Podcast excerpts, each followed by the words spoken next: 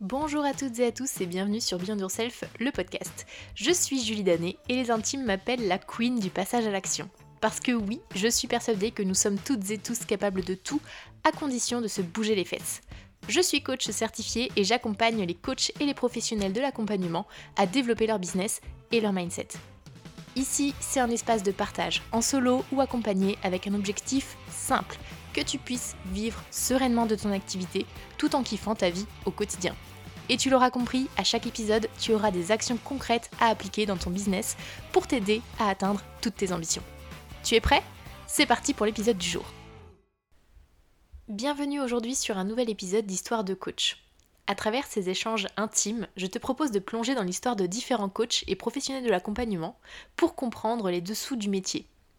Histoire ordinaire ou extraordinaire, je souhaite ici mettre en lumière la beauté de ces parcours qui ont un but en commun impacter positivement la vie des gens. J'espère que l'écoute de ces épisodes t'inspirera autant que moi, et si c'est le cas, pense à laisser une note sur ta plateforme d'écoute favorite et laisse-moi un commentaire. Belle écoute à toi. Salut Ambre, merci d'être sur le podcast Beyond Yourself Coaching aujourd'hui. Comment vas-tu? Salut Julie, ben, franchement, je suis super honorée d'être ton invitée aujourd'hui. Je vais super bien. ici, j'habite à Guernesey. Il fait pas très beau aujourd'hui, mais ça m'empêche pas d'avoir un super moral, d'être trop contente là d'être derrière ton micro. Donc franchement, merci pour l'invitation. Eh bien écoute, c'est moi qui suis ravie parce que en plus tu vas ouvrir le bal de ce nouveau concept que je lance sur le podcast. On va parler de ton histoire et pour moi c'était indispensable que tu viennes, à mon micro parce que, tu tu je pense, tu as un parcours très riche, par rapport à ce que tu apportes maintenant, sur le marché du coaching. Tu vas nous en parler, on va aller creuser, on va se poser des questions sur lesquelles on n'a pas forcément l'habitude de discuter, sur un podcast, mais l'objectif, bah, c'est qu'on parle de toi et que tu puisses nous expliquer, bah, comment tu es devenu coach, ce qui a été facile ou non, d'où tu viens. Bref, on va aller, vraiment, creuser dans tous ces recoins. Est-ce que tu es prête? Super prête, c'est parti.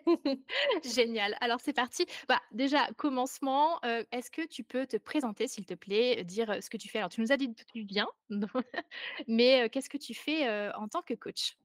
Alors, heu, je suis coach depuis 2 ans maintenant. C'est une reconversion professionnelle. Avant, je travaillais dans la diplomatie culturelle et maintenant, en tant que coach, ben, je suis coach crise de la trentaine. Donc en gros, j'aide les trentenaires à créer le nouveau chapitre de leur vie parce que, hem, souvent à 30 ans, on peut sentir ce décalage entre là où on est, là où on a envie d'être. Parfois, on peut avoir des aspirations, mais on se sent bloqué pour les pour les accomplir et du coup, moi, je suis là justement pour aider les trentenaires. C'est un sujet qui est pas trop abordé sérieusement. Il y a plein de comptes sur Instagram qui rigolent de la trentaine et franchement, j'adore ces comptes, mais derrière ça, il y a une réelle souffrance, il y a une réelle, heu, pression, il y a une réelle comparaison et du coup, moi, j'ai décidé en tant que coach d'adresser justement ce sujet parce que j'ai vécu aussi moi-même ma crise de la trentaine, donc je t'en parlerai.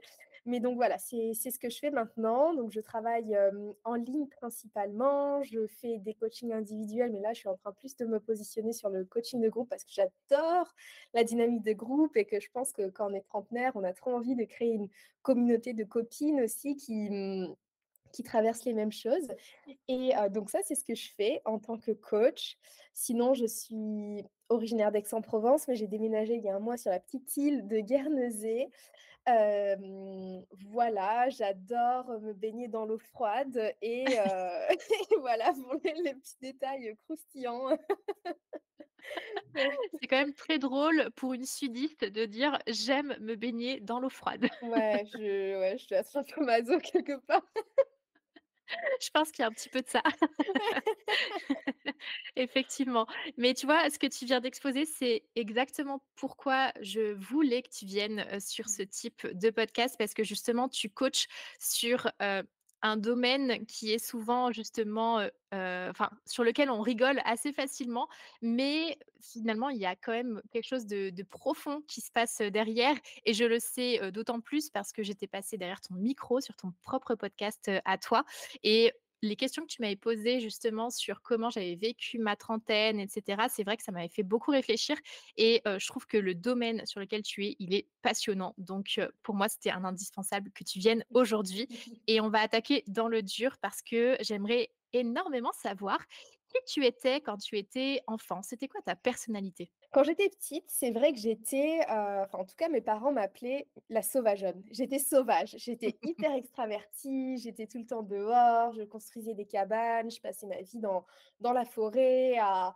à monter aux arbres, à me faire mal, à sauter de murs ou à grimper les dans les maisons. Enfin, j'étais vraiment une, une enfant sauvage et c'est vrai que j'étais aussi, bon, à une petite échelle, une petite leader aussi. C'est en en réfléchissant à ça, je réalise que quand on faisait des jeux de, mmh, je sais pas, d'espions avec mes amis quand on était petits, j'étais toujours la chef, j'avais un peu ce côté leader, heu, pas dictateur, hein, mais heu, presque et c'est mais c'est vrai que j'étais très extravertie, que j'étais faux-folle, et je pense qu'en y réfléchissant, j'avais un petit côté choupi aussi. J'aimais j'aimais j'aime aussi encore en ce moment, j'aime taquiner, j'aime, faire des farces, j'aime, faire peur, enfin faire peur, enfin voilà, enfin surprendre les gens, enfin les gens avec qui je me sens en confiance bien évidemment et c'est vrai que j'ai un petit côté choupi qui avait disparu, pendant mon adolescence. Enfin vraiment tout tout ce que je te dis, c'est vrai que ça ressort petit à petit là depuis ces dernières années, depuis que je commence à, mmh, à me retrouver, à être vraiment qui je suis parce que j'ai l'impression que tout ça en fait, ça ça a disparu pendant mon adolescence, c'est un peu ma vingtaine et c'est que depuis maintenant que, mmh, depuis que j'ai 30 ans en fait, que je renoue un peu avec cet enfant intérieur, cet aspect de ma personnalité et c'est plutôt cool.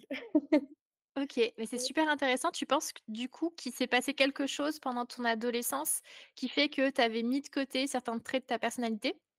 Ouais, je pense que, mmh, c'était un trait de personnalité qui, bah, déjà dérangeait mes parents.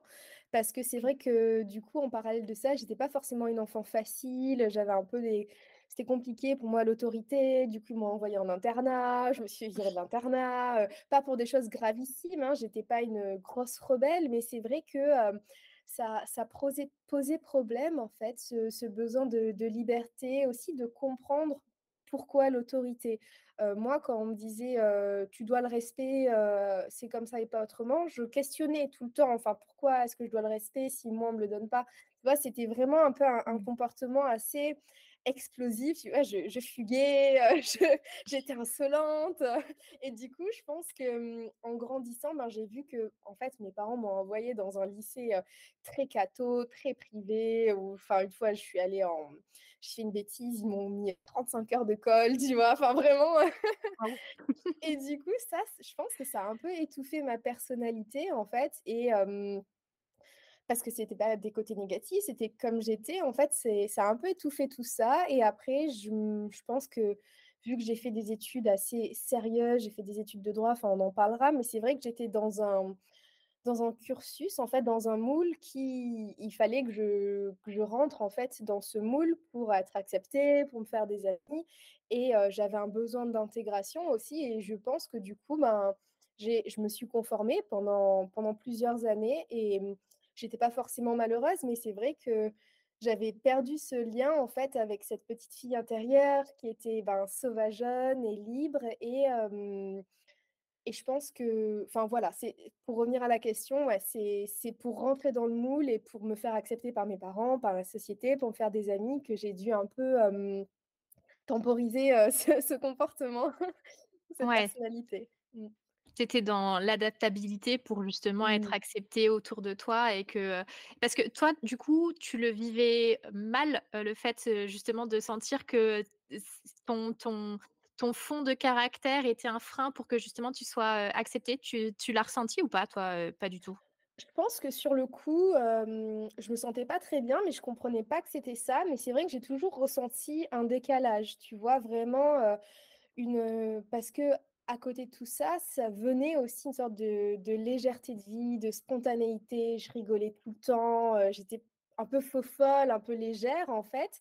Heu, je prenais pas trop les choses au sérieux et c'est vrai que, ce qui me faisait souffrir, c'est que justement on me disait: «Mais, heu, à Heu, comment dire? C'était quoi qu'on me disait? «Oui, tu vis au pays des bisounours, heu, sois Mmh. sérieuse» et en fait, c'était ça qui me faisait souffrir, mais sur le coup, je m'en rendais pas compte. Je me disais: «C'est un problème que j'ai avec moi, il faut que je change», tu vois? Et du coup, c'est, mmh, maintenant que je vois qu'en fait, ce qui me faisait souffrir, d'accepter de pas être fidèle à moi-même. Mais ça, je pense que c'est normal quand quand on est ado, Ouais, on a envie, on a ce besoin d'appartenance, donc c'était normal. Mais c'est vrai que maintenant que je me suis retrouvée et que j'accepte ces traits de personnalité, je me sens beaucoup plus en phase avec moi-même et waouh, ça me fait du bien.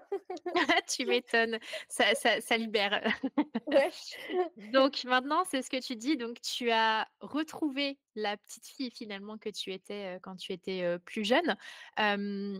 Comment tu expliques du coup, cette, bah, ce changement? Parce que tu es passée de, petite fille un peu, bon, sauvageonne, comme, tu as dit, très libre finalement dans ce que tu as envie de faire, comment tu te sentais et cetera, à OK, je me restreins quand même un peu pour rentrer davantage dans un moule finalement, au niveau familial et au niveau, de la société aussi pendant, l'adolescence. À quel moment tu as réussi à retrouver ta personnalité, d'antan, si je puis dire? Mmh, ouais, il y a 2 ans, vraiment quand j'ai fait ma crise de la trentaine, en gros pour t'expliquer un petit peu ce qui s'est passé, heu, j'avais un super job dans la diplomatie culturelle, heu, je travaillais à Washington, à l'ambassade de France. Heu, j'avais un mec depuis 5 ans, j'avais un super appart, on a parlait mariage, on parlait bébé, enfin vraiment, tout tout bien, je cochais toutes les bonnes cases.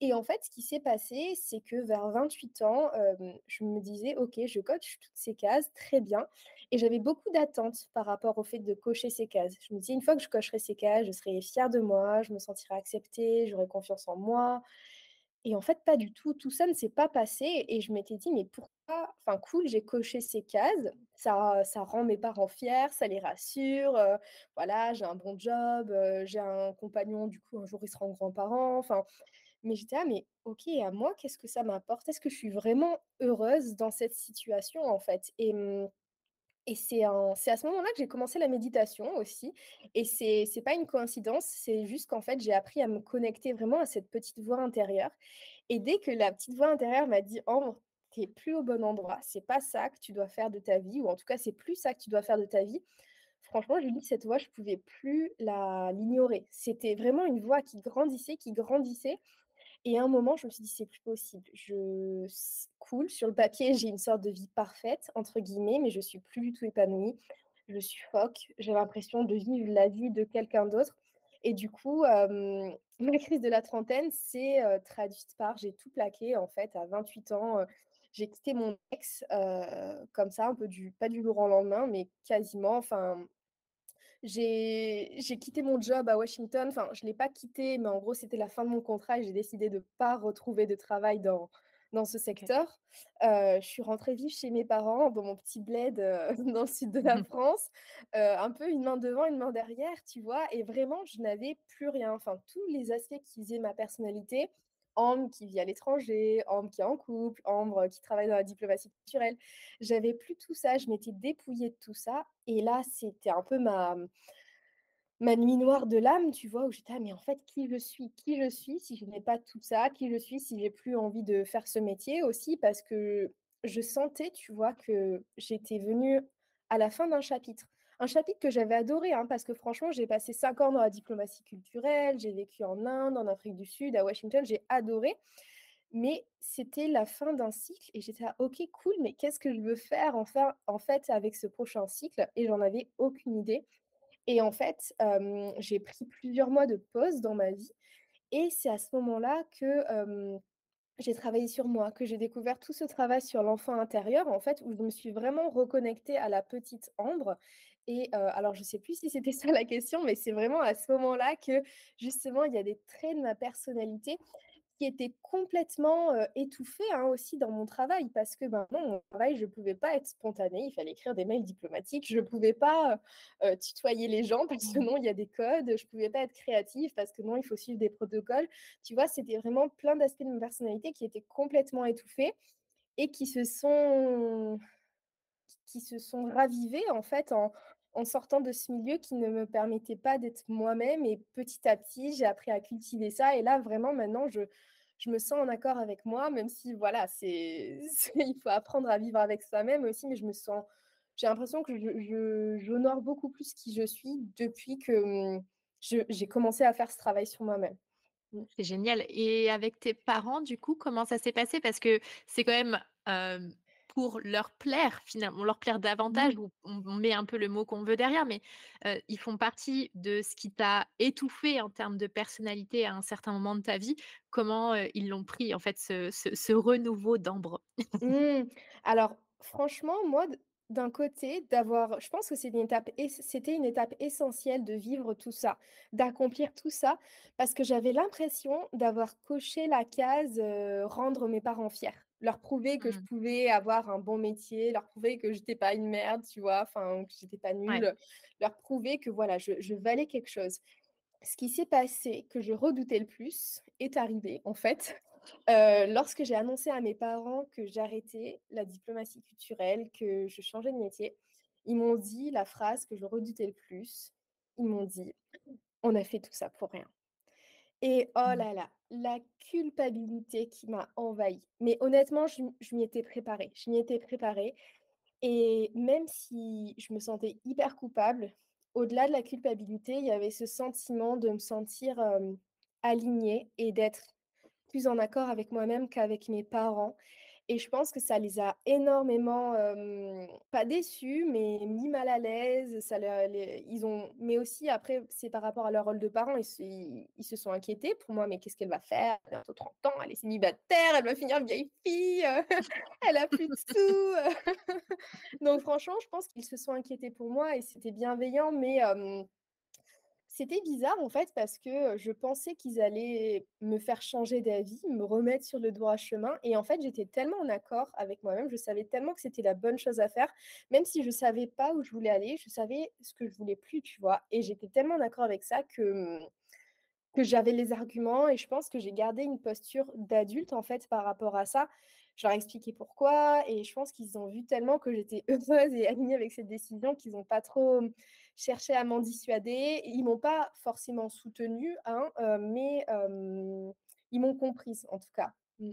OK, donc il y a quand même le côté un peu, déceptif, mais finalement ils ont vu que tu t'étais trouvée et que tu étais mieux dans ta Mmh. vie. Ça ça leur a suffi quand même en un sens, même si tu as pas eu le soutien inconditionnel sur tout ce que tu as, lancé par derrière. E exactement. OK et si on on revient un petit peu en arrière avant, que tu sois du coup, dans le monde, diplomate, qu'est-ce que tu as fait toi comme études? Qu'est-ce qui t'a mené à aller, vers ce métier-là, heu, aux premiers Mmh. abords? Ouais, heu, en fait, j'ai fait des études de droit. C'est vrai que c'est, heu, bah, en fait, ap après le lycée, je savais pas trop ce que je voulais faire.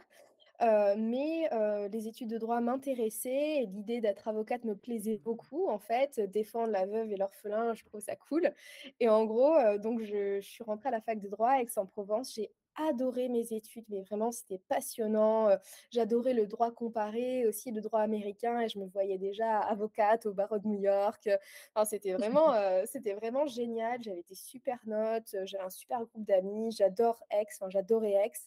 Hem, j'y ai vécu là juste avant d'arriver à Guernesey et par contre, ce qui s'est passé, c'est qu'au fur et à mesure de ma licence, enfin de mes années de droit, donc je faisais des stages en cabinet et en fait, même si j'adorais, la licence, enfin le les études, je détestais la réalité du métier d'avocat. C'était très, heu, procédurier, heu, conflictuel, administratif, enfin c'était j'aimais pas du tout la la réalité en fait et hem, mais j'adorais les études, donc j'ai continué et en fait, en parallèle de mes études, je travaillais dans un centre d'art contemporain et vignoble qui s'appelle le Château Lacoste. C'est trop beau, si un jour tu es dans le sud de la France, je te conseille d'y aller. note. Ouais et heu, en fait, j'étais j'étais guide, c'est-à-dire que je menais les groupes de personnes à travers les champs de vignes et je leur expliquais, heu et je leur montrais, ben, les œuvres d'art contemporain, le voilà et mmh, leur présenter les œuvres en fait, parce qu'en parallèle de ça, j'ai toujours été passi passionnée par l'art. Et en fait, qu arrivée en master, je me suis dit, «Je vais pas clairement faire du droit des entreprises en difficulté, du droit administratif», vraiment ça ça me donnait un peu la la nausée rien que d'y penser et je me suis dit: «J'adore mes études, comment est-ce que je pourrais continuer, dans le droit tout en mêlant ma passion avec l'art, en fait, à l'art?» et c'est là que j'ai découvert la propriété intellectuelle. J'ai commencé à être passionnée par ça. Vraiment, c'était hyper intéressant et et en fait, c'est grâce à un de mes profs de droit j'ai découvert aussi le monde de du réseau culturel, français à l'étranger, donc les alliances françaises, les instituts français. J'ai commencé par un stage, à l'Alliance française de Bangalore en Inde et je me suis dit: «Mais c'est vraiment le métier parfait en fait». Je, je je fais du droit, j'organise des événements culturels, je voyage parce qu'aussi le voyage a fait vraiment partie de ma vie parce qu'en fait je te l'ai pas dit mais j'ai grandi, heu, bah, toute mon enfance je l'ai passée à l'étranger en fait jusqu'à Ah mes.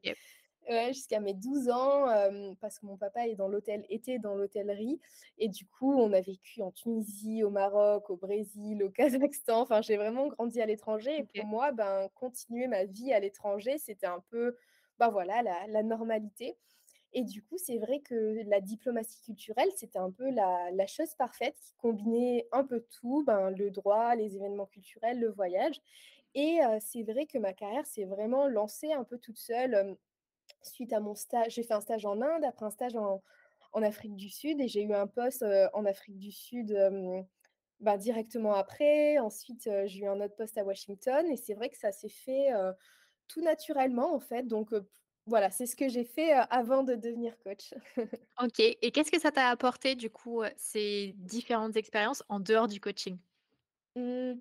En dehors du coaching, je pense que ça m'a appris une énorme adaptabilité parce que, j'étais, quand j'étais à Washington, clairement, j'ai dîné j'ai organisé des dîners avec l'ambassadeur, j'ai avec Jack Lang, avec des des ambassadeurs d'autres pays. C'était vraiment un monde fou, en fait et c'est vrai que j'ai appris un peu à me métamorphoser et à comme à jouer un rôle, en fait, d'une personne qui connaît les protocoles, qui peut avoir des conversations heu, assez haute intellectuellement et intéressante et en parallèle de ça, de ce que j'avais enfin ça, contrastait beaucoup avec ce que j'avais appris en Afrique du Sud parce qu'au contraire en Afrique du Sud, hem et ça avait beaucoup plus de sens pour moi à ce moment-là, on organisait des événements culturels dans les bidonvilles, par exemple et ben, comment m'adapter aussi aux populations dans les bidonvilles, aux enfants, comment discuter avec mmh, la population locale aussi. Donc c'était vraiment en fait prendre un peu ces différentes casquettes et m'adapter en fait mmh, à mes interlocuteurs. Je pense que ça m'a appris aussi à créer une maison, en moi-même et dans avec les personnes avec qui j'étais parce que, ben, quand on voyage beaucoup, ben, tu le sais, enfin voilà, heu, c'est, heu, Mmh. la maison, c'est c'est soi-même aussi et les gens, heu, qui voyagent avec nous et je pense une, une ouverture d'esprit dans le sens où, je je pense que tant qu'on n'est pas allé dans les bidonvilles, tant qu'on n'a pas vu la misère, c'est très facile de s'apitoyer sur son sort, se râler: «Oh, j'ai pas d'eau chaude, oh, heu, je la retraite, oh ci et ça». Mais tant qu'on n'a pas vu la vraie misère, heu, sociale, enfin, en gros, moi, de de voir cette pauvreté, ça m'a énormément fait relativiser sur la chance que j'ai d'être dans ma situation et ça, ça m'a ça m'a énormément apporté dans ma vie de tous les jours pour me sentir beaucoup plus reconnaissante, beaucoup moins me plaindre aussi. Donc ça, ça m'a énormément apporté à travers mes voyages. Mmh. Trop bien. Mais, Mmh hem, en plus, heu, enfin, par rapport à ce que tu m'apportes, tu vois, heu, je vois que tu as été au contact de l'humain, mais un peu sous toutes ses coutures mh. finalement. Donc c'est, heu, enfin, c'est super riche pour le coup. Là, tu tu tu tu pas le choix que, bah, de comprendre effectivement comment ça se passe, bah, quand tu as aucun moyen et heu, de, heu, comprendre les codes d'une société qui a tout finalement. Mmh et et Donc oui, c'est heu, ça. C'est ça parce que d'une année sur ouais. l'autre, heu, un un une année, je me suis retrouvée, vraiment avec les les enfants qui n'avaient pas d'habits, heu, dans les dans le Mmh. bidonville de Soweto en Afrique du Sud à, hem, ben, les les riches, heu, Washingtoniens qui viennent le mardi soir, voir un film à la Maison Française avec, heu, leurs fourrures et leurs talons alors qu'ils viennent au ciné, tu vois? Donc vraiment, c'était 2 populations, Très, Totalement très ouais. contrastante et je pense que c'est peut-être aussi à ce moment-là que mon travail dans la diplomatie culturelle a un peu perdu de son sens, parce que c'était pas un public qui avait besoin, ou en tout cas qui était empêché d'avoir accès à la culture et je m'étais dit: Mmh. «Mais qu'est-ce que j'en ai à faire en fait de de montrer Amélie Poulain ou de faire connaître Stromae aux riches, américains?» Et c'est là que ça a un peu perdu de son sens, où je me suis dit, «Pourquoi je fais tout ça, en fait? Est-ce que ça a vraiment un sens pour moi? Est-ce que je ma vie a un impact? Est-ce que j'impacte la vie de qui que ce soit dans dans ce métier?» et c'est là aussi, qu'a commencé toute la remise en question de: «Je ne suis plus à ma Mmh. place, j'ai plus envie de faire ce métier, je sers à rien en fait». En tout cas, je sers à rien pour moi qui ait du sens. Ouais, donc tu as toute ta partie, heu, qui Mmh. ce qui est important pour toi, pourquoi tu es là, sur, cette «terre» entre guillemets, qui est Mmh. venue un peu te te te te challenger à ce moment-là de ta vie et qui a fait que, bah, la petite voix a commencé à grandir, dans ta tête?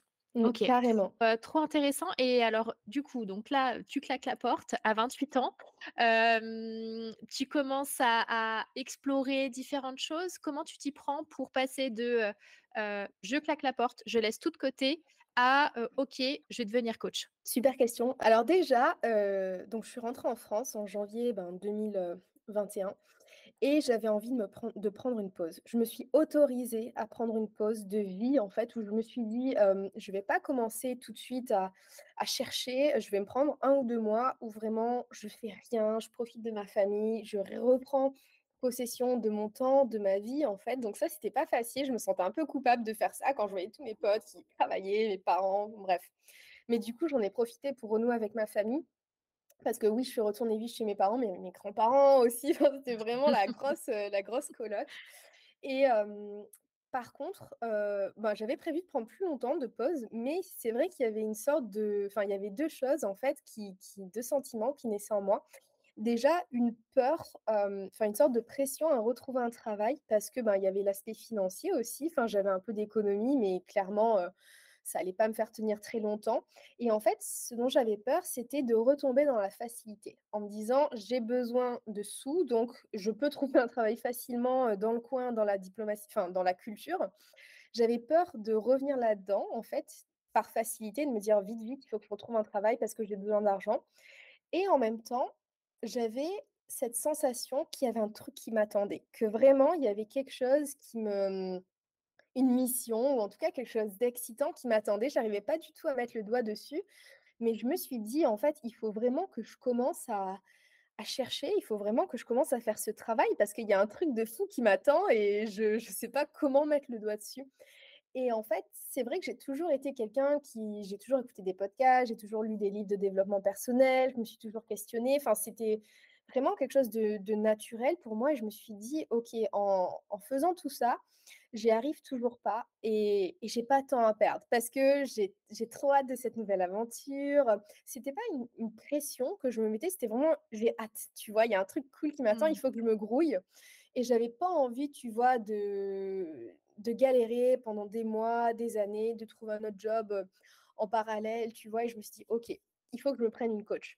Parce que, enfin, j'étais vachement influencée par la culture des États-Unis. Aux Ouais, États-Unis, il y a tout le monde, enfin, c'est pas tout le monde, mais beaucoup de personnes ont une coach ou ont des coachs. C'est vraiment super bien vu. C'est trop cool là-bas de d'en avoir une. C'est pas comme en France où, là là, non, il faut pas se faire aider, ça veut dire qu'on est ouais, faible, il faut pas aller chez le psy, tu vois? C'est vraiment, ben, je me suis dit: «J'ai envie de j'ai envie de me faire coacher parce que j'ai envie qu'on monte le chemin, j'ai envie d'aller vite». J'ai pas de temps à perdre parce que j'ai trop hâte et c'est à ce moment-là que j'ai rencontré ma coach. En fait, c'était une coach que je suivais sur, Instagram. On s'est appelé et vraiment ça a tout de suite matché. Je lui ai exposé mes questionnements, vraiment ce sentiment de décalage, mon besoin de me retrouver, mon besoin de guérir aussi parce que je sentais vraiment que j'étais un peu à vif, tu vois? Que j'étais pas du tout en paix avec mon hypersensibilité, que j'avais de la de la peur, de la jalousie, enfin plein de casseroles en fait que je trimballais je savais qu'il y avait des façons de les guérir et et j'avais envie de les guérir en fait, je parce qu'au final, hem, j'avais quitté tout ça, tu vois? Mon mec, mon job, mais j'avais envie de me quitter moi-même ou en tout cas une version version de moi-même qui était un peu écorchée vive, tu vois? Qui était dans dans le mal et je savais que c'était possible en fait et j'avais besoin que quelqu'un m'enseigne les outils. C'est pour ça que j'ai donc engagé ma coach qui a été ma coach pendant 3 mois. C'était vraiment une expérience extraordinaire en fait. J'ai énormément appris à ses côtés et en fait, on a fait un travail hyper intéressant sur, hem, je sais plus si c'était en des journaling prompts ou en travaillant sur mon ikigai, mais en fait, une des questions qui m'a le plus bouleversée, c'était, quelle est la chose que tu peux apporter au monde et qui est unique? Et bien sûr, on est tous, enfin uniques, mais en même temps personne n'est unique, tu vois? J'étais là pendant des mois, enfin pas pendant des mois, mais pendant des jours, j'étais là: «Mais je peux rien apporter d'unique, il y a tout qui est fait, il y a tout qui est dit, heu, il y a tout qui est ouais, bref, il y a tout qui est fait, je peux rien apporter d'unique. Et en fait, vraiment en réfléchissant à cette question, je me suis dit: «Mais quelle est la chose que je pourrais apporter, qui a vraiment que moi qui peut le faire?» parce que ça aurait vraiment de sens, j'aurais vraiment l'impression d'utiliser mon existence à bon escient s'il y avait ce petit truc que je pouvais apporter, en fait. Et je me suis dit: «Mais Ambre, tu viens de vivre des mois super compliqués, une crise de la trentaine énorme, en fait». Je savais même pas que ça s'appelait crise de la trentaine parce qu'il y a très peu de choses sur le sujet. Je ouais, j'avais même pas mis le mot dessus et je me suis dit: «Mais Ambre, tu as traversé une énorme crise existentielle, tu l'as vécue d'une certaine façon, tu t'en es sortie. La plus belle chose que tu pourrais apporter au monde, c'est, ben, ton expérience, en fait. C'est vraiment fa de d'expliquer et de montrer la façon dont tu as pu t'en sortir, en fait» et je me suis dit: «Mais waouh, mais c'est vrai que ça ça, ma vie aura du sens une fois que enfin, que j'aurais apporté ce petit truc que personne ne peut ne peut apporter». Parce que même si on est plein à vivre cette crise de la trentaine, la façon dont je l'ai vécue, c'est ça qui est unique, en fait et du coup, je me suis dit: «OK, cool, je veux, je veux aider d'autres personnes à traverser cette crise de la trentaine, mais mais comment?» tu vois? Enfin, je me suis dit: «Je Ouais. est-ce que j'écris un livre? Est-ce que je j'en parle? Enfin, comment?» et en fait, j'ai tellement aimé cette expérience de coaching et en faisant cette expérience de coaching, j'ai réalisé que ça faisait partie de ma personnalité aussi parce que j'ai toujours été la copine qui motive, heu, qui qui conseille, l'oreille, attentive, tu vois? La présente et je me suis dit: «Mais attends, tu peux utiliser ton expérience en utilisant ta personnalité, cool». Donc ça, c'est déjà 2 points très, très cool et j'étais là: «OK, mais c'est pas juste mon expérience qui va faire que je vais aider les gens, il me faut aussi des outils concrets, des outils du subconscient». Parce que même si en France, on peut se déclarer coach, comme ça, j'avais envie Mmh. d'officialiser ça, j'avais envie d'avoir des outils concrets, en fait et c'est à ce moment-là que je me suis dit: «OK, ben, allez, c'est parti, on y va à fond». J'ai, heu, j'ai trouvé une école de coaching, en fait, qui était au Canada, heu, donc j'ai dû la faire à distance avec le covid, tout ça, mais qui me, mmh, qui me proposait 5 certifications, en fait, avec des outils concrets. Donc, mmh, j'ai fait une formation pour devenir coach de vie, pour, devenir praticienne en hypnose, en PNL, en EFT, le tapping, là, je sais pas si tu vois ce que c'est? Et heu, une autre technique qui s'appelle Time Technique et je me suis dit: «Waouh, en fait, là, j'ai une boîte à outils, en fait, qui peut venir soutenir justement mon expérience» et donc ça, franchement, je suis rentrée chez mes parents en janvier. J'ai décidé que je ferais, enfin, j'ai commencé ma formation de coach en en mai.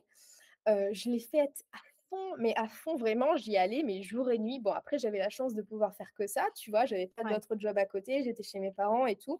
Je l'ai faite jour et nuit. En parallèle de ça, en août, j'ai créé ma boîte et en septembre-octobre, heu, ça y est, j'étais lancée, j'ai fait mon site, j'ai fait ma page Insta. Donc au final, c'est allé très, très vite, tu vois? Et heu, donc voilà, c'est un peu comme ça que je suis passée de je suis complètement paumée à ça y est, je veux devenir coach de vie en, heu, spécialisée en crise de la trentaine et et c'était trop cool et c'est allé vite, en fait, quand même.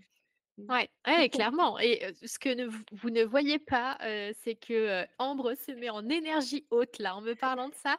On sent que c'est c'est le bon endroit, tu vois? Je trouve que Mmh. c'est le corps ne ment pas quand tu parles de quelque chose qui t'anime. Tu as ton corps qui s'anime aussi et le truc, vraiment que je trouve génial que tu nous as partagé, c'est, le côté, tu vois, l'excitation, le côté: «J'ai hâte, il y a un truc qui m'attend, j'ai hâte de de mettre le doigt dessus, j'ai hâte de me mettre en mouvement pour aller là-bas» je trouve ça génial et et je pense qu'effectivement, le fait que tu aies baigné déjà dans différentes cultures à différents moments de ta vie, ça t'a aidé à ouvrir toutes ces portes-là et c'est vrai que tu as mis en lumière quelque chose qui est super important, c'est qu'aux États-Unis, le monde du coaching est très répandu, c'est normal là-bas et je trouve que c'est quelque chose qui a du mal à arriver en France, de normaliser le fait juste de se faire accompagner. Pas forcément avec, le coaching, mais aussi, toutes les thérapies de manière globale. On a l'impression qu'il y a une certaine honte qui plane autour de tous ces accompagnements et c'est tellement dommage parce que, bah, tu en es la preuve et on en est, tous la preuve. Moi aussi, je me suis fait coacher. Ça change des vies, quoi. Ça te permet d'aller plus vite, ça te permet de t'aider justement à mettre de la lumière dans les zones où tu as du mal toi-même à aller chercher. Tu vois, la petite excitation là que dont toi tu parles, bah, quelqu'un qui va t'aider à mettre le doigt dessus, c'est quand même génial. Des fois, il suffit d'une question comme, celle que que t'a posée ta coach, qui est méga puissante et qui va t'ouvrir tout un panel de possibilités et ça, je trouve ça trop cool et franchement, j'ai adoré quand tu as parlé de cette excitation et cette, certitude qu'il y avait quelque chose, pour Mmh. toi et ça, c'est vraiment, Enfin vraiment, c'est vraiment trop cool et de te regarder, en parler, c'est, passionnant. Bah, trop bien. Je m'en suis même pas rendu compte, tu vois? Et comme on sait justement, la puissance du coaching, donc maintenant ça fait un peu plus d'un an que tu coaches, sur, sur cette, crise de la trentaine. Moi je sais personnellement que, il est pas rare que dans certaines séances de coaching, il y ait une sorte de rebond, tu vois, qui se fasse et que, ce qu'on va creuser, chez, un ou une cliente, il y ait quelque chose qui me fasse aussi prendre certaines, certaines choses en conscience. Toi, quelle a été ta plus grosse leçon à travers une séance de coaching avec, une de tes clientes? Je crois que tu accompagnes les femmes, je sais pas si tu Mmh accompagnes les hommes aussi? Ouais, j'a j'accompagne les femmes, pas forcément volontairement, ça s'est fait naturellement. Mais, question super intéressante et je pense qu'un moment qui m'a beaucoup marquée ou en tout cas qui est venu au fur et à mesure de mes sessions de coaching, parce qu'au début, quand on est coach, on se met un peu en posture d'autorité. Tu vois? On se dit, Mmh mh. «C'est c'est moi qui guide, c'est moi qui rassure, c'est moi qui, qui enseigne», donc on se met un peu en posture d'autorité. C'est vrai que bienveillante, bien évidemment, hein, mais c'est vrai qu'au début, j'étais dans cette posture et après je me suis dit: «Mais, mmh» «il y a un lien qui se crée, mais il y a quelque chose d'autre qu'il faut qu'il passe, en fait» et au début, je voulais pas parler à mes clientes de de mes faiblesses, de mon expérience parce que, ben, j'étais là pour leur montrer que pour incarner aussi quelque chose qu'elles voulaient incarner, pour leur montrer une certaine stabilité. Et en fait, ce que j'ai commencé à faire depuis quelques mois, c'était vraiment partager mes expériences, commencer à partager ma vulnérabilité avec mes clientes.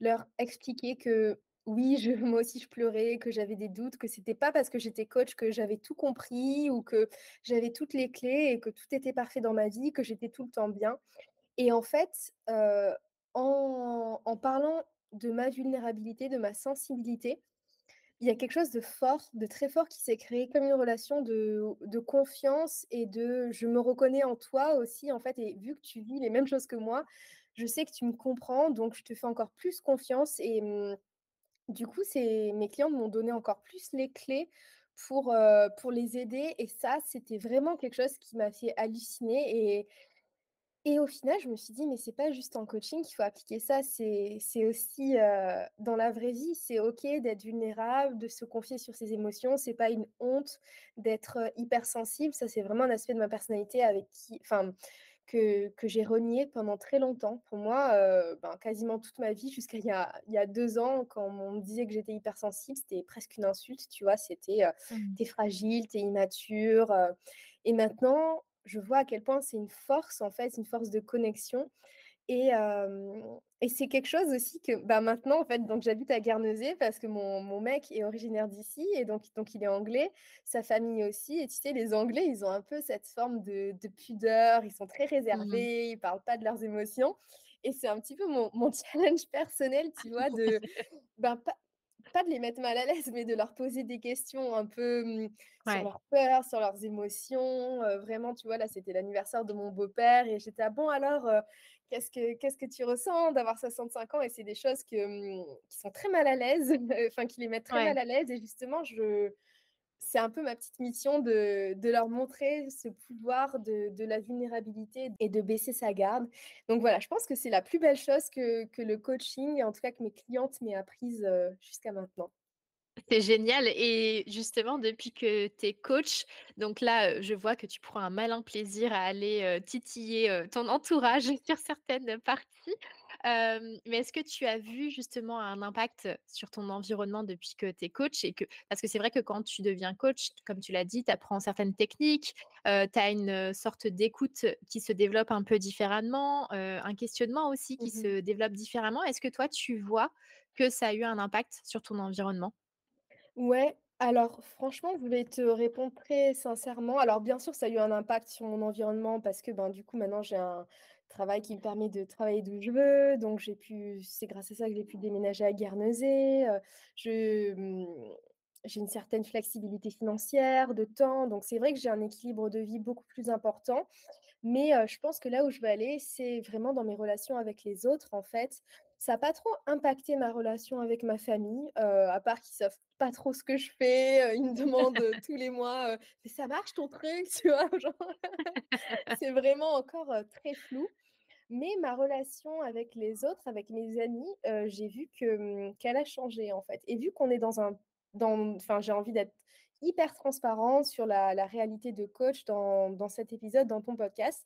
Il y a eu 2 tendances, en fait. Il y a eu, mmh, une tendance où mes amis, sont plus venus vers moi pour des pour des conseils, et je les ai aidés, je les ai coachés. De toute façon, mes amis, c'était un peu mes premiers clients, hein. Il fallait que je les faisais pas payer, mais c'est je me suis fait la main, je me suis entraînée aussi sur, sur toutes mes copines et donc c'est Ouais. vrai qu'il y a eu, cette posture où mes amis sont venus plus pour me, pour de me demander des conseils et franchement, j'étais trop honorée et j'étais trop heureuse d'être là pour elles. Mais, en contrepartie, c'est vrai que dans certaines amitiés ou en tout cas dans ouais, dans certaines amitiés, il y a eu une sorte de relation un peu à sens unique, où j'étais tellement en posture d'écoute, d'aide que, on me demandait moins, bah, moi, comment ça va, enfin les les personnes venaient me voir pour me demander des conseils, mais après, il y avait c'était moins réciproque, en fait et c'est vrai que ça, j'en ai souffert, enfin et j'en souffre encore maintenant.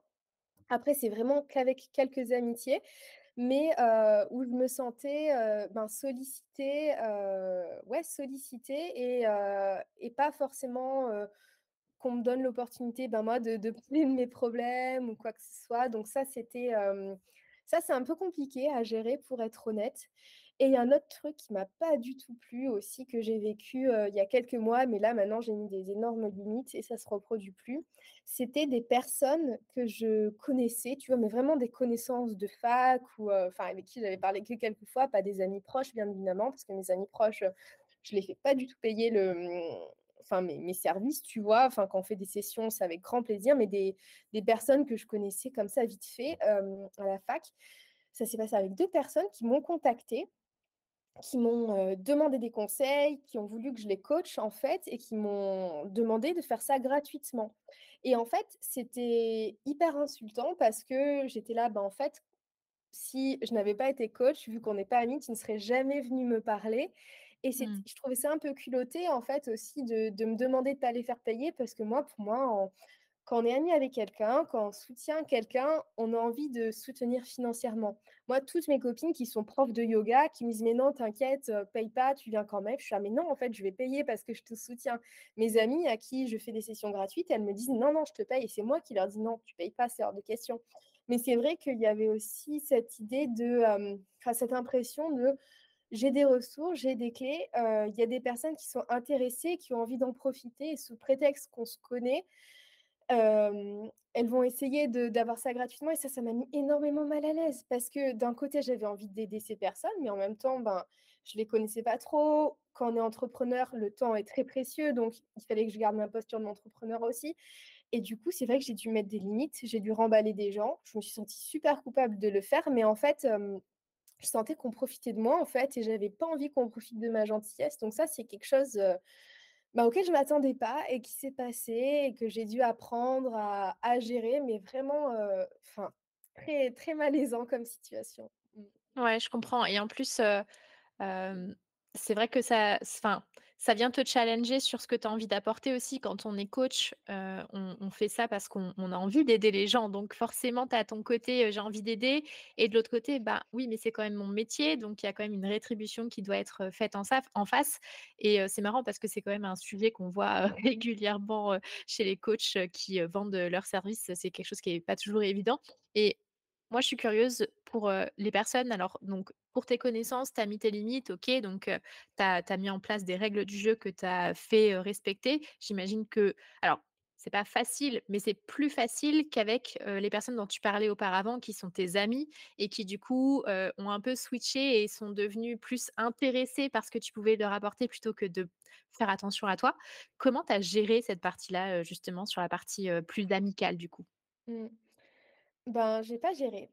Je j'ai pas géré pour être tout à fait honnête. Je j'ai un peu de mal toujours avec ça. Après, c'est vraiment qu'avec c'est tellement, avec peu d'amis, faut avec peu de personnes où ça s'est Ça s'est fait de rares fois, mais du coup, hem, j'ai pas géré. J'ai toujours ce petit sentiment de: «Et heu, ben, tu veux tu veux que ce soit une relation à à double sens et que je t'apporte des trucs ou juste qu'on parle que toi?»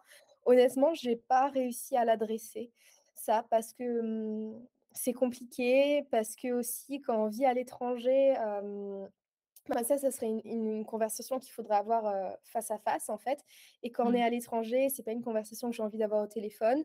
Quand je vois mes amis, quand je rentre en France, c'est pas une conversation que j'ai envie d'avoir. J'ai envie de profiter, qu'on passe des bons moments ensemble et je me dis pour l'instant, c'est pas quelque chose d'assez, mmh, présent pour que ça mérite d'en parler, que ça puisse fragiliser une amitié. Du coup, bah, je vais être honnête, ouais, je l'ai pas je l'ai pas adressé encore. Mmh. OK, c'est pas quelque chose que tu mets sur le devant de ta scène, en tout cas pour le moment. Non, non. OK. Je comprends effectivement quand tu vis à l'étranger en plus, bah, quand tu rentres, généralement en plus, tu essayes, d'optimiser au maximum le temps que tu passes sur ça. place donc c'est vrai que je comprends l'aspect, j'ai pas envie de de m'ennuyer avec ce type de choses, même si c'est important pour toi, même si ça te même si ça t'impacte, mais ça finira par venir dans tous les cas. Ouais, ouais, ouais, carrément. Mmh. OK, merci beaucoup pour, heu, du coup, heu, ce partage. Et et quand tu t'es lancée, est-ce que tu as rencontré des freins particuliers, heu, en tant que coach? Alors tu t'es, tu t'es, diplômée, tu t'es certifiée, hem, tu t'es lancée très vite comme tu nous l'as dit. Est-ce qu'il y a des choses qui sont venues te chercher justement pour essayer, de t'auto-saboter quand tu t'es lancée en tant que coach? Alors ouais, il y a eu énormément enfin, j'ai dû beaucoup travailler sur ma relation à l'argent parce que, je savais que ça allait être instable, voire nul, au début parce que, ben, voilà, c'est une réalité, quand on se lance, c'est un peu compliqué. En tout cas, c'est ce que je pensais, c'est ce qui s'est passé, hein, c'est pas grave, mais bon, j'étais prête à l'affronter. Mais, comment, gérer cette peur du manque? Comment gérer, le fait de devoir, serrer les fesses et rester chez ses parents, même si on a 30 ans et qu'on n'a pas envie, mais, Préfère de faire le choix aussi de se consacrer à 100 dans son business, rester vivre chez ses parents plutôt que d'avoir un petit boulot alimentaire à côté pour se payer un loyer? Ça, c'est des sacrifices ou en tout cas des questionnements auxquels j'ai dû faire face et c'est vrai que pendant toute ma première année en tant qu'auto-entrepreneur, heu, vraiment je ben, je gagnais quasiment pas d'argent ou en tout cas, heu, pas assez pour, heu, pour subvenir à mes propres besoins. J'ai emménagé chez mon mec rapidement, donc je payais pas de loyer, donc ça c'était cool. Mais, c'est vrai que, j'ai dû, j'ai dû faire avec. J'ai dû apprendre à à appr à gérer mes peurs, à apaiser mes peurs et aussi je me suis dit: «Mais Ambre, tu pas d'enfant, t'as pas de crédit, c'est le moment en fait de prendre des risques des risques entre guillemets tu vas pas finir sous un pont, tu as des amis, tu as une famille, enfin voilà, j'ai vraiment, apaisé mes peurs. Ça m'a pas empêché quand même de prendre un un petit boulot pendant un an et demi 2 dans un, mmh, dans un coworking. En fait, c'était ça s'est trop bien fait. Je voulais trouver un un bureau dans un coworking parce que je je me sentais seule à la maison et quand j'ai commencé à faire mes recherches, j'ai vu que c'était, rapidement, j'ai vu que c'était assez assez cher de de travailler dans un coworking. C'était genre, minimum 100 balles par mois et du coup, en fait, à Aix-en-Provence, il y avait un coworking qui cherchait un, mmh, un manager, enfin happiness officer, tu vois? Où je je m'occupais du Ouais. café, du PQ, des salles de réunion, tout ça. Enfin vraiment des trucs un peu basiques et en contrepartie, je pouvais travailler dans le coworking et j'avais, un petit salaire, enfin ouais, je faisais une petite facture de 500 euros par mois et en fait, c'est vrai que ça m'a apporté un petit filet de sécurité. J'ai rencontré des gens super, j'ai pu me faire un réseau. Quelques-unes de ces personnes sont devenues mes clientes aussi, donc franchement, hem, c'était vraiment parfait. Ça a été vraiment ce qui m'a permis de de continuer de payer mes charges et de, ben, de soutenir un peu mon activité, donc ça, c'était super et ça ça a vraiment aidé, à par rapport à ce frein de l'argent.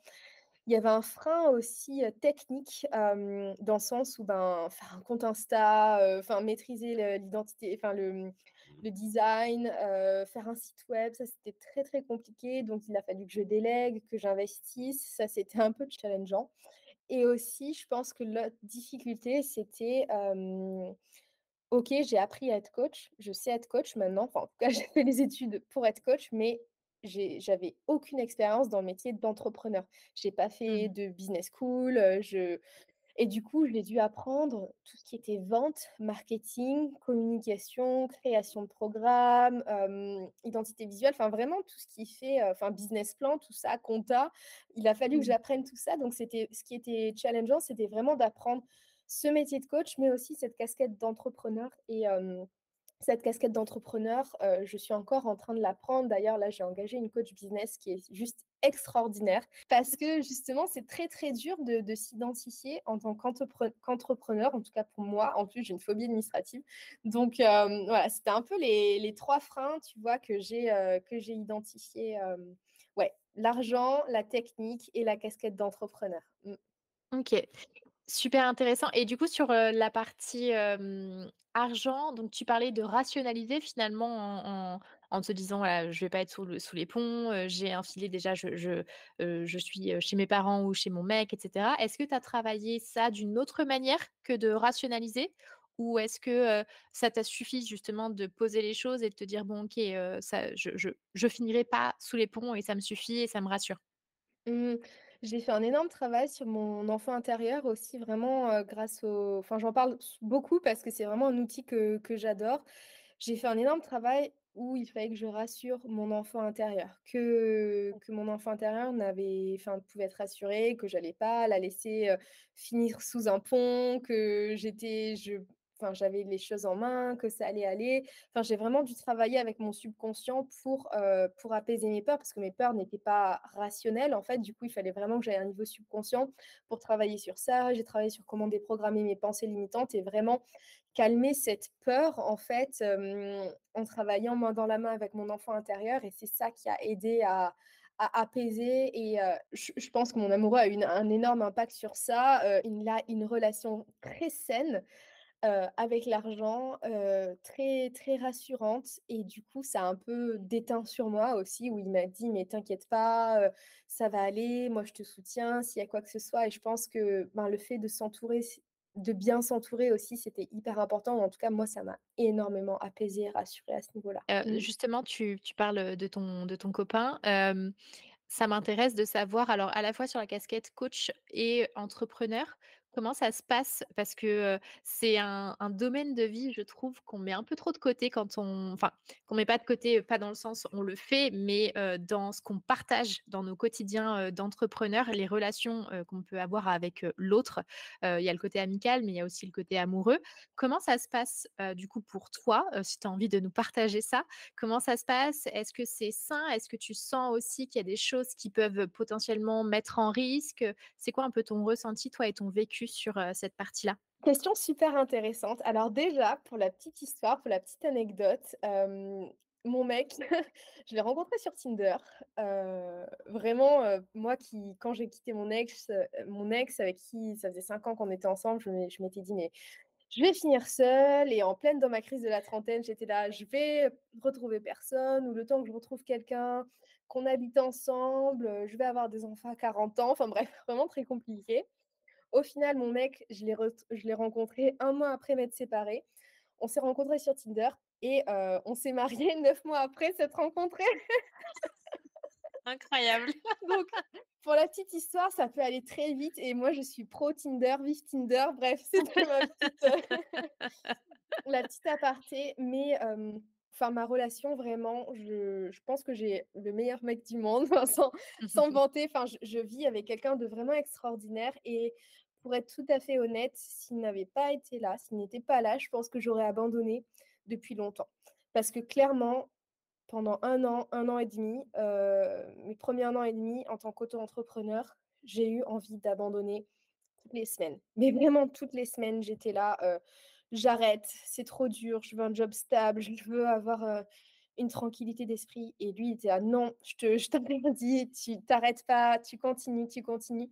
Donc il y a déjà ça, vraiment ce soutien inconditionnel que j'ai eu de sa part qui était énorme, même si, j'avais l'impression d'être un fardeau aussi, un peu un fardeau, parce que je me plaignais souvent, parce que c'était très dur, mais aussi un fardeau financier parce que clairement moi je pouvais rien assurer en termes de finances et du Mmh coup j'ai il a fallu que je gère un peu cette culpabilité. Du coup, par rapport à ma relation, c'est plus moi qui ai dû gérer ça. Lui, ça allait très bien, hein, mais c'était moi qui qui me sentais pas très bien. Après, ce que j'ai trouvé super intéressant, c'est que, ben, c'est un mec et il est anglais et du coup, c'est vrai que, heu, ça ça rime pas forcément avec comment bien gérer ses émotions. Aussi, il savait pas comment, gérer ses émotions ou en tout cas aussi accueillir les miennes parce que moi, en tant que femme hypersensible avec des origines italiennes, tu vois? Genre qui vient du sud, enfin vraiment très, heu, les opposés. voilà, exactement les opposés et du coup, grâce aux outils de coaching que j'ai appris sur comment naviguer ses émotions, les comprendre, faire sentir à l'autre, en fait, parce que justement, heu, mes mes clientes, j'ai dû apprendre à les faire sentir, enfin qu'elles se sentent entendues, comprises et vues, en fait et ce qui était super intéressant, c'est que j'ai pu, apprendre à mon mec à me faire sentir comme ça aussi parce que moi, je le faisais se sentir comme ça. Il me disait: «Mais waouh, je me sens trop entendu et vu avec toi et je lui ai dit: «Bon, bah, je vais te montrer comment faire aussi pour que je ressente la même chose» et c'était hyper intéressant c'est grâce au coaching vraiment qu'on a pu créer cette relation en fait qui était qui est super saine, qui est trop belle et il était là: «Waouh, mais je je pensais pas, je pensais que les émotions, il fallait les cacher parce que, ben, voilà, les Anglais sont pudiques et tout» et et ça, c'était vraiment un trop bel aspect du coaching en fait et vraiment je remercie le coaching d'avoir apporté cette pierre à à l'édifice de notre couple, donc ça, c'est trop cool. Et la dernière chose, c'était que aussi, je je parle beaucoup de mon travail. Je je parle beaucoup de ça, de pas de mes clientes, mais des challenges, auxquels je fais face, des trucs bien, des trucs moins bien et parfois, j'ai un peu peur d'être, d'être relou avec ça, tu vois? Bon, c'est pas les seuls sujets de conversation qu'on a, mais parfois, en tout cas, je fais gaffe à ce que ce soit pas le seul sujet de conversation, que ce soit pas le seul aspect de ma personnalité. J'essaye de cultiver aussi, des autres intérêts, des autres passions parce que je veux pas que mon business devienne toute ma vie aussi et devienne juste, heu, le sujet de conversation avec mon mec. Donc, je fais attention à ne pas monopoliser, ou en tout cas à ce que mon business ne moto monopolise pas juste tout le temps et tous les sujets de conversation. Donc voilà, ça c'est un petit peu les les les questions, enfin les challenges dans dans mon couple.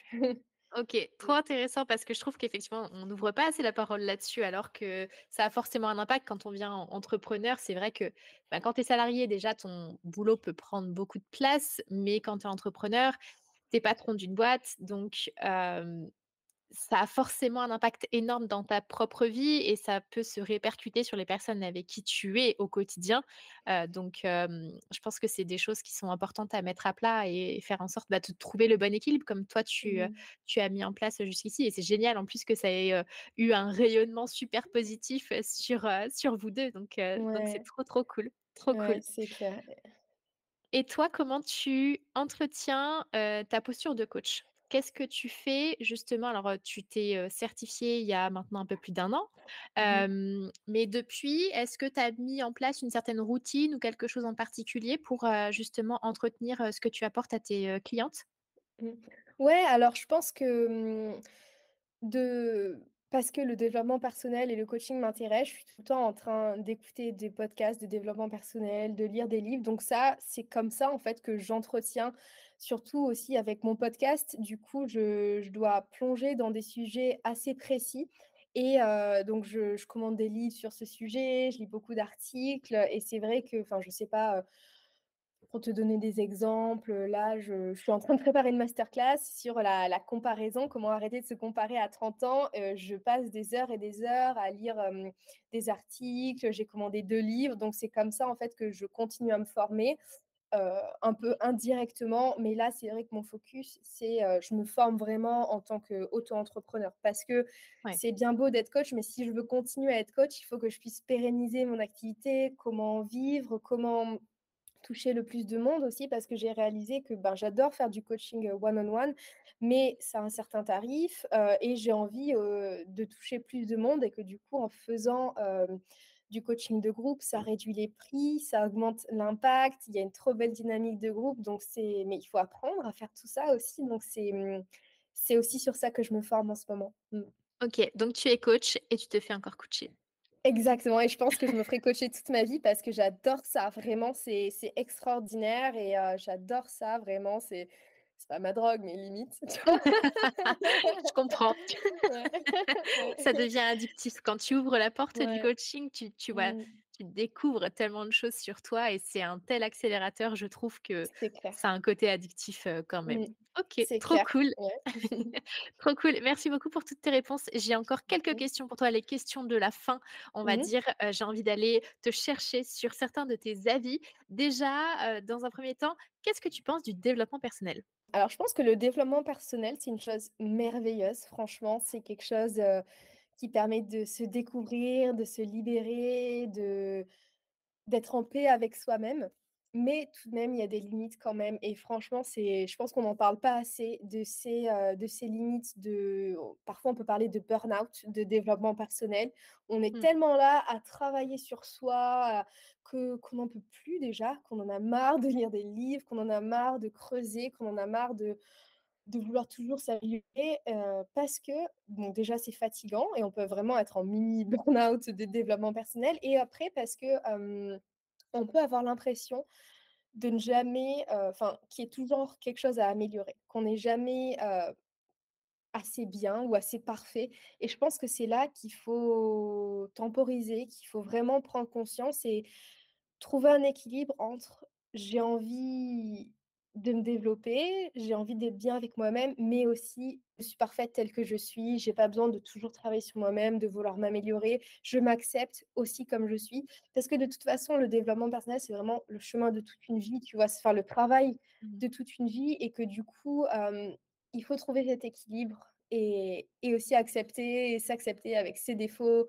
ses peurs et qu'on peut pas travailler sur tout, tout de suite et de vraiment se dire: «Ben, voilà», s'aimer, s'accepter aussi tel qu'on est et voilà, je pense que c'est hyper important et que c'est la limite à prendre en considération et aussi que le développement personnel ou en tout cas que le coaching, c'est des outils pour vivre mieux sa vie. Que le coaching et le développement personnel, c'est pas la vie, c'est un outil.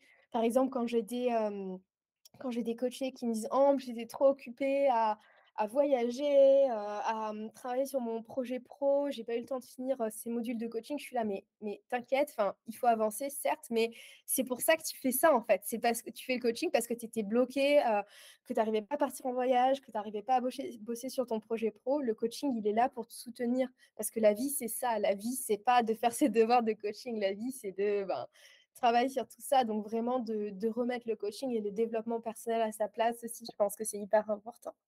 Mmh. OK, trop cool, merci et justement, c'est quoi le truc que tu ne supportes pas dans le monde du coaching? Oh là là!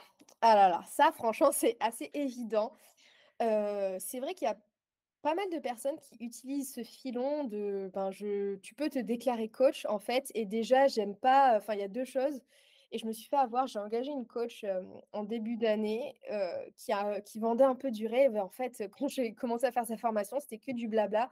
Tu sais, ces, ces business coach qui ont un peu ce modèle, pyramidal où, elles te disent, «Je vais te montrer comment faire, heu, enfin 10 000 € par mois» et en fait, c'est en c'est parce que tu payes pour leur formation qu'elles vont te montrer ça. Enfin, tu vois? C'est et c'est Ouais. faux, en fait, donc ça, ça me gêne énormément et aussi, moi, j'ai la croyance que, on peut être coach de tout parce qu'on a des outils et parce qu'être coach, c'est travailler sur le mindset et qu'on on peut avoir des outils de mindset. Mais moi, en tant que coach, ce qui est important, c'est de, mmh, c'est de comprendre les personnes que j'ai en face, de de pouvoir, comprendre via mon expérience ce par quoi elles sont en train de passer et c'est pour ça, par exemple, tu vois, qu'avec mes coachs, j'ai un peu de mal mes coachés, j'ai un peu de mal à aborder la question de la maternité parce que je suis pas encore maman, parce que je comprends pas encore les même si je peux identifier les challenges, je comprends pas encore les enjeux, les émotions, tu vois? J'ai un peu du mal à coacher les personnes qui vivent des choses que je n'ai pas vécues. Après, j'ai pas tout vécu, mais c'est pour ça que ma niche, au final, est assez, heu, est assez enfin ma niche, ma oui, ma spécialité est assez restreinte, au final, mais pour moi, c'est important ça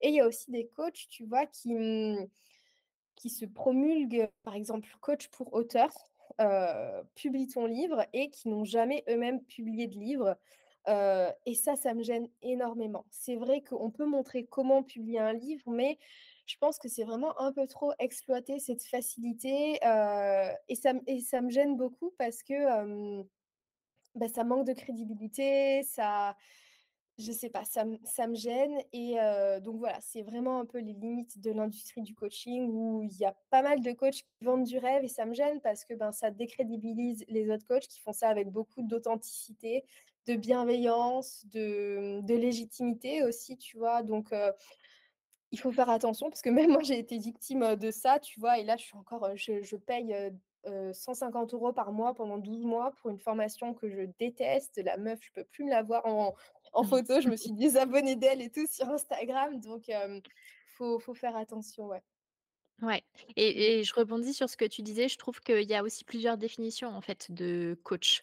Parce Mmh. que tu as le coach qui, je pense comme toi et moi, on est bon déjà on on s'est certifié donc on sait ce qu'on fait, hem et le coaching dans sa définition pure et dure, c'est, heu, du questionnement pour aider la personne à trouver ce qu'elle a en elle, pour trouver ses propres réponses. Alors que, bah, quand tu parles, tu vois, de coach, heu, pour auteur par exemple, pour moi c'est pas forcément du Coaching dans sa définition pure, c'est plus du Mmh. mentorat ou du Ouais. consulting ou ce genre de choses et je te rejoins totalement quand effectivement tu te dis coach, pour accompagner sur un sujet que tu as pas vécu alors que, bah, ton métier c'est pas coach, c'est plus, mentor. Je trouve que c'est dérangeant. Par contre, un coach qui fait bien son taf, en fait, tu vois, même par rapport à toi, ce que tu dis, même si tu n'as pas connu la maternité, si tu restes sur cette posture de coach, tu es capable Mmh. finalement, d'accompagner les personnes parce que tu vas aller travailler sur les blocages les blocages de la personne pour être maman ou, dans, ses difficultés, enfin bref, peu importe le sujet qu'elle a autour de la maternité. Mais, ta posture, elle est quand même légitime parce que tu tu n'es pas là pour donner des conseils finalement. Exactement. donc, bien Mmh faire la différence, aussi là-dessus et je trouve qu'on n'en parle peut-être pas assez ouvertement justement de cette différence entre, coach où tu fais du coaching, où là tu es sur du mindset, tu vas creuser chez la personne et le côté, coach où c'est une étiquette plus de mentor, qui est adoptée. Carrément, carrément. Non, il faut vraiment faire la différence et quand, bah, les personnes qui nous écoutent, enfin, vraiment faites un appel découverte avec vos futurs coachs et demandez-lui, enfin, c'est c'est hyper important. Ouais, totalement et dernière question pour toi, est-ce que tu te vois coach toute ta vie? Alors, honnêtement, non. Honnêtement, non.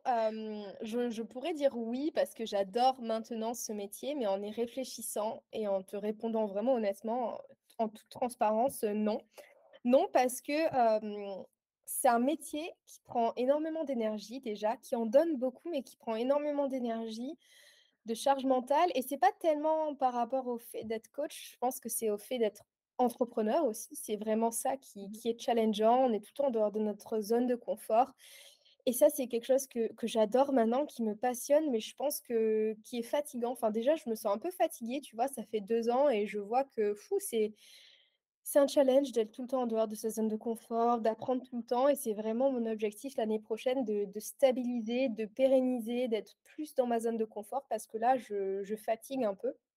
mh. Et je pense que, ben, ça va pas être tout le temps, enfin moi vraiment, la ma règle de vie, hein, et ma règle professionnelle, c'est mon job doit soutenir le style de vie que je veux avoir.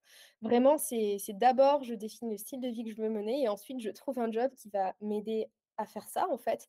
Et je pense que, ben, quand j'aurai envie d'un style de vie plus stable ou que j'aurais envie, tu vois, d'avoir une charge un espace mental plus libéré parce que je sais pas, parce que j'ai une famille, parce que j'ai envie de plus voyager ou autre.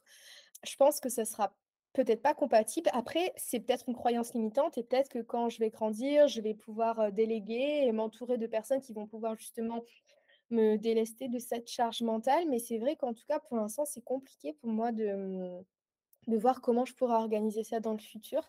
Et aussi tout simplement parce que, j'ai il y a trop plein d'autres métiers qui m'attirent en fait, tu vois? J'adore mon métier de coach, mais heu, je sais pas, je rêve aussi et je vais m'autoriser un jour quand j'en aurai envie à être agent immobilier. J'ai envie de rénover un château, tu vois? J'ai envie de faire plein de choses en Ouais. fait et et je comme comme j'ai adoré mon chapitre dans la diplomatie culturelle, là, je suis en train d'adorer ce que je suis en train de vivre et si un jour ce chapitre se termine, ben, je l'aurai adoré et je passerai un autre chapitre d'après, tu vois? Donc heu, je sais pas, on verra, mais en tout cas, je pense pas que je serai coach toute ma vie. OK. Merci pour ta ton honnêteté, ta Ouais. transparence. En tout cas, c'est super, heu, super intéressant et merci d'avoir joué le jeu parce que c'est des questions qu'on se pose pas forcément de manière Mmh. publique. Donc, heu, Mmh. trop contente de ce que tu m'as apporté. J'espère que ça t'a plu à toi aussi. Ouais, bah, franc franchement, merci Julie. Je me suis sentie hyper en confiance et je pense que j'ai été hyper honnête. Je me suis sentie un peu vulnérable à certains moments, mais c'est vraiment, important de montrer cette réalité, qui est pas toujours toute rose de coach de vie et merci de m'avoir invitée. Merci parce que ça a été aussi un exercice pour moi d'introspection, donc heu, merci pour cette opportunité. Franchement, j'espère que ça va parler à toutes les personnes qui nous écoutent, donc heu, trop bien. Merci beaucoup. Merci à toi, c'est très gentil et si on a envie de te suivre, on te trouve où exactement? Alors, vous pouvez me retrouver sur Instagram. Heu, mon nom Instagram, c'est @sereine.ambre, S-E-R-E-N point ambre, A-M-B-R-E. J'ai un podcast aussi qui s'appelle Vivement 30 ans, que vous pouvez retrouver sur toutes les plateformes et un site web. Je crois que c'est Ambre Arcangeli Coaching, un truc comme ça. Je mettrai tout dans la barre de description. voilà. Parfait. Eh bien, écoute, merci encore une fois, Ambre, pour tout ce que tu nous as partagé et pour ton grand sourire que j'ai eu le plaisir d'avoir en face de moi. Malheureusement, les auditeurs ne l'auront pas, mais heu, c'était super vraiment d'échanger sur, heu, sur toi, sur ta sur ta vie, sur ton histoire, de coach et heu, bah, je te dis à très vite alors. À à très vite Julie, merci. Salut! Salut.